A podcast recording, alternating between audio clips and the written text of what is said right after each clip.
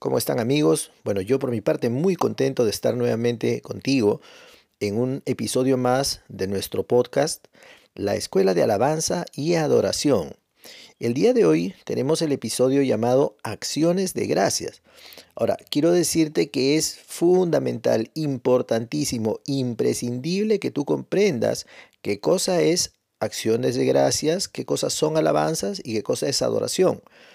Eh, no es lo mismo y nosotros tenemos en la Biblia mucha doctrina referente a estas cosas y les digo con bastante pena y con bastante preocupación también que he observado en muchos servicios de alabanza y adoración que no se da el tiempo a la congregación para expresar su agradecimiento a Dios por las cosas que él ha hecho y, se pasa directamente a cantar alabanzas, incluso a veces se, empieza cantando adoración.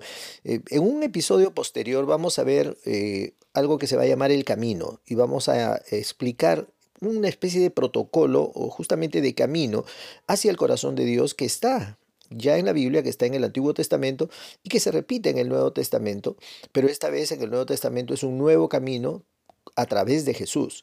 Eso es lo que cambia en el Nuevo Testamento. Pero los conceptos, los, las sombras, los tipos están desde el Antiguo Testamento y no están por gusto. Hay muchísima doctrina de alabanza y adoración.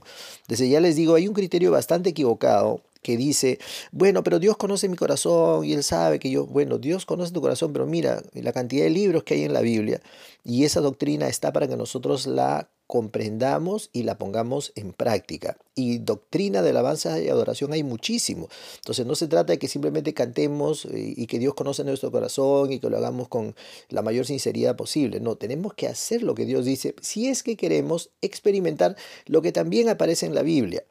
Aparece la manifestación de la gloria de Dios cuando adoramos a Dios en espíritu y en verdad y lo hacemos de manera correcta. Pero todo eso lo he dicho para que entiendas la importancia de las acciones de gracias. Voy a leer directamente un pasaje en Isaías, el capítulo 12, el versículo 4, y dice, y aquel día dirás, dad gracias al Señor, invocad su nombre, haced conocer entre los pueblos sus obras, haced recordar que su nombre es enaltecido. Y en el versículo 5 dice, cantad alabanzas al Señor, porque ha hecho cosas maravillosas. Se ha conocido esto por toda la tierra. Entonces, este pasaje en Isaías, en el capítulo 12, versículos 4 y 5, nos habla de obras de Dios. Entonces, las acciones de gracias y las alabanzas, que también son mencionadas acá, están relacionadas a cosas que Dios hace. Es muy importante que tú como ministro de alabanza entiendas que nosotros podemos exaltar o alabar las cosas que Dios ha hecho y las cosas, y perdón, la naturaleza de Dios también. Es decir, exaltamos lo que Él hace, pero también exaltamos a Él por lo que Él es. Entonces ya me estoy adelantando un poquito a los conceptos de alabanza y adoración, pero yo quiero que entiendas que las acciones de gracias, ¿qué cosas son? Son muestras, son expresiones de agradecimiento por cosas que Dios ha hecho. Muy bien, sigamos. Vamos a ver cuán importante pensamos que es dar acciones de gracias, levantar ¿no? a Dios, elevar acciones de gracias. ¿no? Y vamos a ver en 1 Tesalonicenses 5:18, ¿qué dice? Dad gracias en todo tiempo. Perdón, dad gracias en todo, porque esto es la voluntad de Dios para vosotros en Cristo Jesús. Una vez más, dad gracias en todo, porque esta es la voluntad de Dios para vosotros en Cristo Jesús. Fíjate, esto es un mandamiento, está en el Nuevo Testamento. Dios no nos está diciendo si les parece, si crees, si te sientes con ganas. No, nos está diciendo que demos gracias en todo. Entonces esto ya es un mandamiento para que veas y con mayor razón, si estamos en un servicio de alabanza y oración, jamás podemos olvidarnos de las acciones de gracias. Pero vamos a seguir eh, viendo el tema. ¿no? Eh, cuando vemos el Salmo 136, eh, el versículo 1, dice, Dad gracias al Señor, porque Él es bueno, porque su misericordia es para siempre. Entonces fíjate que nosotros podemos dar gracias y debemos dar gracias, como hemos visto en Isaías, por las cosas que Él ha hecho y también damos gracias a Dios por su misericordia.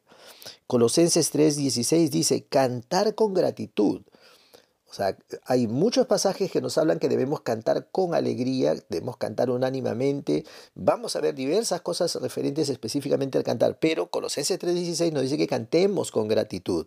No dice ten gratitud, sino dice que cantemos con gratitud. Y esto es muy importante que nosotros podamos transmitir a la congregación durante el tiempo de alabanza y adoración.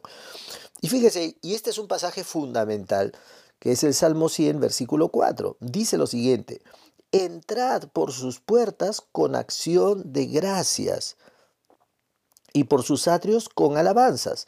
Dad gracias a Él. Bendiga su nombre. Dad gracias a Él. Bendiga su nombre. Cuán importante es entender este pasaje. Nosotros no adoramos a Dios en un templo hecho por manos de hombres. Es cierto que podemos usar cualquier recinto, podemos ir al templo, podemos hacerlo en la calle, en el parque, en nuestra casa. No estamos limitados a un lugar tal como anunció Jesús en el capítulo 4 del Evangelio de Juan, ni en este monte ni en el otro. ¿no? O sea, nosotros somos el templo de Dios, nosotros mismos. Entonces nos dice aquí que debemos entrar por sus puertas con acciones de gracias. Entonces, ¿qué nos dice esto? Que el primer elemento o el primer paso para poder llegar a adorar a Dios son las acciones de gracias. Nosotros no podemos invertir el orden. No es lo mismo empezar cantando adoración o cantar alabanzas y luego llegar a, a, tratar de llegar a la manifestación de la presencia de Dios. No, empezamos con acciones de gracias. Es lo primero que tiene que haber. Ahora, ¿qué cosas son acciones de gracias? Es expresar gratitud Acuérdense de eso, es expresar gratitud audiblemente y levantando las manos, incluso levantando las manos, como respuesta al amor de Dios. Ahora, nosotros tenemos que entender que hay algunas palabras que lamentablemente en la Biblia han sido traducidas todas como alabanzas. Y algunas veces eh, estas palabras, cuando se traducen al español, pierden su significado. Y acá hay dos palabras griegas, una es yodá y la otra es todá. Ambas palabras griegas nos hablan de alabanza y nos hablan de acciones de gracias. Han sido traducidas así. Específicamente Yodá habla de acciones de gracias. Pero ojo, que cuando se habla de Yodá en el Antiguo Testamento viene implícito el acto de levantar las manos. A veces se cree por desconocimiento de la doctrina de Dios que levantar las manos o mover las manos es un tema de denominaciones. En nuestra denominación no levantamos las manos. En esa denominación levanta las manos. O que levantar las manos es solamente potestad de las eh, congregaciones pentecostales o carismáticas. Y no, o sea, en el Antiguo Testamento no habían pentecostales, ni carismáticos, ni bautistas, ni presbiterianos. Entonces, el acto de levantar las manos es muy importante y por algo es que está en la Biblia. Yo sé que alguien va a poder decir, no, pero en el Nuevo Testamento eso ya no tiene que ver. Bueno, yo te animo a que lo empieces a hacer para que veas cuál es el resultado espiritual de darle gracias a Dios levantando tus manos. Esto es bien importante. Entonces, eh, hemos visto ya eh, varios pasajes bíblicos que nos hablan de la importancia de las acciones de gracias. Yo quiero esto resumirlo de la siguiente manera. Cuando nosotros llegamos, por ejemplo, al templo el día domingo, el día que nos toca nuestra reunión de alabanza y adoración, muchas veces venimos saliendo de algo, de, la presión del tráfico, o quizás alguna dificultad en el camino, o estamos pensando, deseando que Dios nos hable, porque tenemos algún problema, de repente hemos tenido algún problema, algún pequeño lío familiar, hemos estado un poquito estresados para llegar, sea lo que sea, o de repente llegamos tranquilos también. Cada persona llega con sus propias cargas el día domingo al tiempo de alabanza y adoración. Y es muy importante, de acuerdo al principio que hemos estudiado, que es el principio de la unidad, que todos seamos unánime en lo que hacemos. Entonces, lo primero en lo que debemos ser unánimes es en elevar acciones de gracias. ¿Por qué? Primero porque es mandamiento. Segundo lugar, porque la misma palabra de Dios nos dice que debemos entrar por sus puertas con acciones de gracias. Dios quiere que lo primero que hagamos, antes incluso de alabar sus obras, es darle gracias. No solamente tener un corazón agradecido, sino expresar. Esa es la gran diferencia, porque alguien puede decir, no, pero yo sí tengo gratitud hacia Dios. Ya, ok, me parece muy bien que tengas gratitud. Acá de lo que se trata es que las expreses. Yo he hecho muchas veces este ejercicio en las congregaciones en las que he ministrado y no te imaginas que hay mucha gente que realmente nunca lo había hecho y les cuesta mucho trabajo abrir y levantar su voz. Toda la alabanza, la adoración y las acciones de gracia son audibles. Es muy importante que lo hagamos. Entonces, levanta tu voz, abre tu voz. Tenemos que animarlos. Tampoco estamos acá para criticarlos, ¿no es cierto? Cuando no lo hacen, pero tenemos que animarlos. Ese es el, el papel de un líder de alabanza y adoración. Entonces, nos paramos adelante y decimos, muy bien, querido hermano, en este momento solamente ponga en tu corazón agradecimiento a Dios. ¿Qué cosas podemos agradecer? La salvación la presencia de Cristo, la muerte de Cristo, la resurrección de Cristo, la sangre de Cristo que limpia nuestras conciencias, la palabra de Dios, el Espíritu Santo en nosotros. Mire, hay tantas cosas por agradecer. La misma palabra de Dios dice que la salvación es muy grande, una salvación tan grande que ha venido a nosotros. Esta salvación implica, como les digo, la actividad de nuestro sumo sacerdote que es nuestro Señor Jesús. Pero Él antes de, haber, de, haberse sentado en los lugares celestiales con nosotros, de acuerdo a Efesios, Él ha, ha venido a la tierra y Él ha hecho acá una obra cierto?, por nosotros. Él ha tomado nuestros pecados y ha muerto en la cruz. Gracias a esa obra es que nosotros podemos ser salvos. Entonces tenemos que agradecer a Dios. Por ejemplo, podemos practicarlo. Vamos practicándolo ahora. Gracias, Padre, por enviar a Cristo. Gracias, Señor, por la muerte en la cruz, donde se han pagado todos mis pecados. Gracias por el perdón de mis pecados.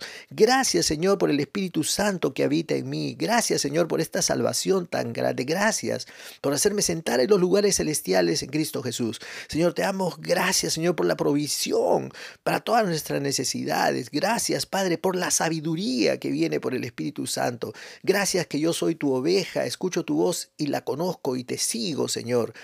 Gracias, Padre, por la guianza del Espíritu Santo. Gracias, Señor, porque tú tienes planes buenos para mí. O sea, planes de buenas cosas, bondad, grandes cosas para mí. Te damos gracias, Señor. ¿Te das cuenta cómo podemos empezar a practicar? Nunca te olvides de la figura de Cristo. Desde ya empecemos a practicar esto tiempo de alabanza de oración no podemos dejar de mencionar a nuestro Señor Jesucristo, porque es gracias a Él que tenemos acceso al Padre. Entonces no podemos estar cantando solamente canciones que digan Dios, Dios, Dios, está bien, yo puedo entenderlo, pero el nuevo camino, que ya me estoy adelantando un poquito ese episodio, es a través de Cristo, es gracias a Cristo, unidos a Cristo. Entonces nunca te olvides de la figura de Cristo. Va a haber un episodio especial que se llama En Él, para que veas cuán necesario y cuán importante es poder tener en cuenta que nosotros estamos en Cristo y gracias a estar en Cristo es que tenemos acceso al Padre, tenemos acceso al trono de Dios. Amén. Bueno, te voy dejando, espero que medites en estas cosas, por favor revisa estos pasajes bíblicos que hablan acerca de la acción de gracias y de la importancia fundamental de empezar nuestro servicio siempre con acciones de gracias. Si no tienes canciones y acciones de gracias, por lo menos audiblemente, todavía no canten y espera que la gente empiece a elevar, dales un tiempo. Vamos a darle gracias a Dios. Levante su voz, hermano, abra su boca, levante su voz, dele gracias a Dios por la salvación nuevamente, por Cristo, por la sangre de Cristo, por la, por la vida eterna, por la provisión para nuestras necesidades, por la guianza del Espíritu Santo, por el consuelo que nos da el Espíritu Santo, por la oración eh, que es contestada, en fin. Ya querido hermano, entonces vamos terminando este episodio que nos habló acerca de las acciones de gracias. Y nos vemos y que seas muy bendecido. Nos vemos en el siguiente episodio.